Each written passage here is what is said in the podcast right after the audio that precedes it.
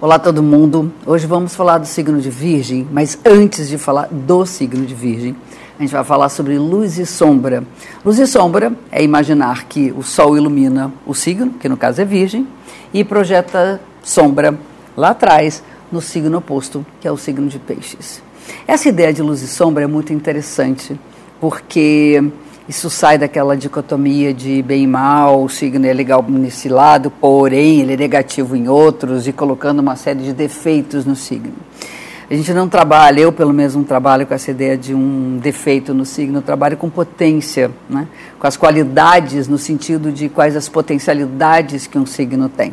Então vamos entender um pouquinho o ponto de vista do signo de Virgem. O signo de Virgem é um daqueles que tem um estigma, assim, que não é dos mais é, legais. Todo mundo fala, ah, é um signo cri-cri, que é isso, que é aquilo, e eu quero desmistificar muito isso.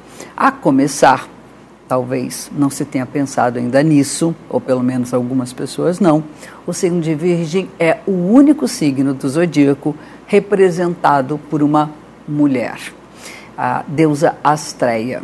Todo o resto, ou é bicho, ou é bicho estrambólico, no caso do Capricórnio, que é uma cabra com rabo de peixe, no caso de Sagitário, que é metade cavalo, metade homem, com uma flecha apontada para cima, e o resto são né, machos homens. Né? E nós temos então a nossa deusa Astreia única. Eu acho um pouco triste, porque poderia ter um pouco mais de mulheres. o Zodíaco também tem uma configuração patriarcal, não tem a menor dúvida disso, então vamos é, lutar para enaltecer o único signo que representa toda a dinâmica do feminino. Não estou nem falando de representa somente as mulheres, mas que representa a dinâmica do feminino. A história de Virgem é muito interessante, porque era uma deusa que vivia na época que reinava a paz e harmonia entre os homens, e que os homens também colhiam, os humanos colhiam aquilo que a natureza lhes dava. E o tempo foi passando, foi passando, e de repente, na época da Idade do Ferro, a deusa se deu conta que já não existia mais paz entre os homens, não havia harmonia, havia guerra e disputa, e que também os humanos tinham devastado o solo e já não mais respeitavam a natureza. E aí ela deprime, ela pede exílio, e Zeus então constela no céu a constelação de Virgem. Então, tem, e ela carrega com ela a balancinha, que é a constelação de Libra. Isso é bonita também na história. Então a gente vê uma história que tem muito mais coisas do que aquela coisa só da arrumação virginiana, só daquela coisa das, né, daquela coisa de dobrar roupas todas da mesma cor, não é exatamente isso. É deixar a natureza operar ao nosso favor. Então, falando nisso, é, o signo de Virgem é um signo que nos remete à ideia de viver ao natural. Por isso a palavra virgem, que não tem nada a ver com sexualidade, tem a ver com uma coisa mais. Uh, e a natureza, gente, a gente interfere sobre ela ou nós somos parte da natureza. Isso é uma coisa importante do signo de Virgem. O olhar de um virginiano. O olhar de um virginiano é prestando atenção nas grandes e pequenas diferenças. Na natureza não existe nada igual.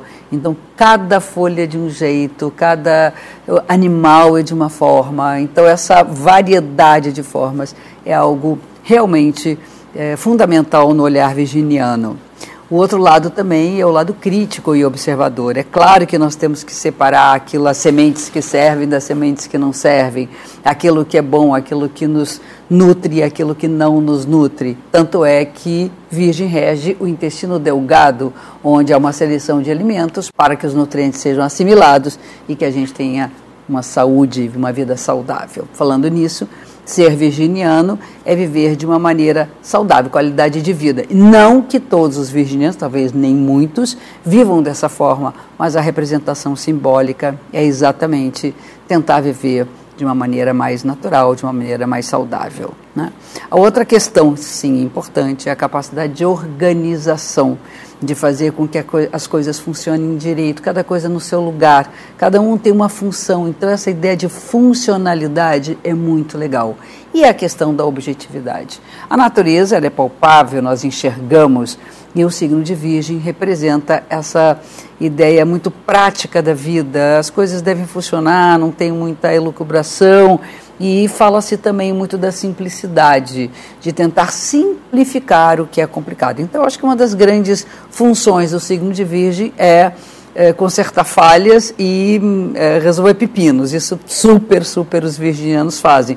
Dê um pepino na mão de um virginiano, ele vai lá dissecar tudo e vai tentar né, destrinchar aquela coisa toda e arrumar, botar tudo, tudo em ordem novamente. Por outro lado, nós temos o signo de peixes, que é o símbolo da sensibilidade, da intuição e da fantasia. Então, se a gente vive pensando em termos de virgem, a realidade apenas como ela é, e não projetamos sonhos e fantasias, e não deixamos com que a sensibilidade tome conta, às vezes pode ficar um pouco duro demais. As críticas podem ser muito duras, na medida em que, na sombra de peixes, não há a compreensão de que há algo mais profundo causando um determinado sofrimento ou alguma falha. É preciso, assim como peixes representa o ah, o perdão, a compreensão, o entrar no lugar do outro, fazer-se eh, como o outro é, o signo de Virgem deveria também eliminar essa sombra e tentar ao máximo eh, cuidar das suas emoções, do seu lado psíquico, do seu lado espiritual, que é a coisa que trata o signo de Peixes.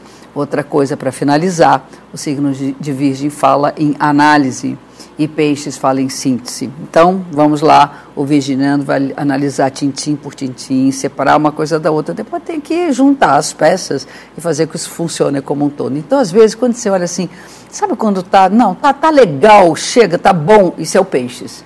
Aí, daqui a pouco, você olha, tem um defeito ali. Vamos deixar, isso não vai ter tanta importância assim.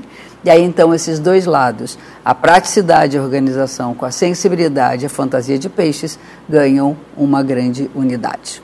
É isso aí, gente. astrologia é realmente um grande barato. Quem curtir, eu estou aqui para dar dicas e para levar a astrologia para todos vocês. Até o nosso próximo encontro. Um beijo.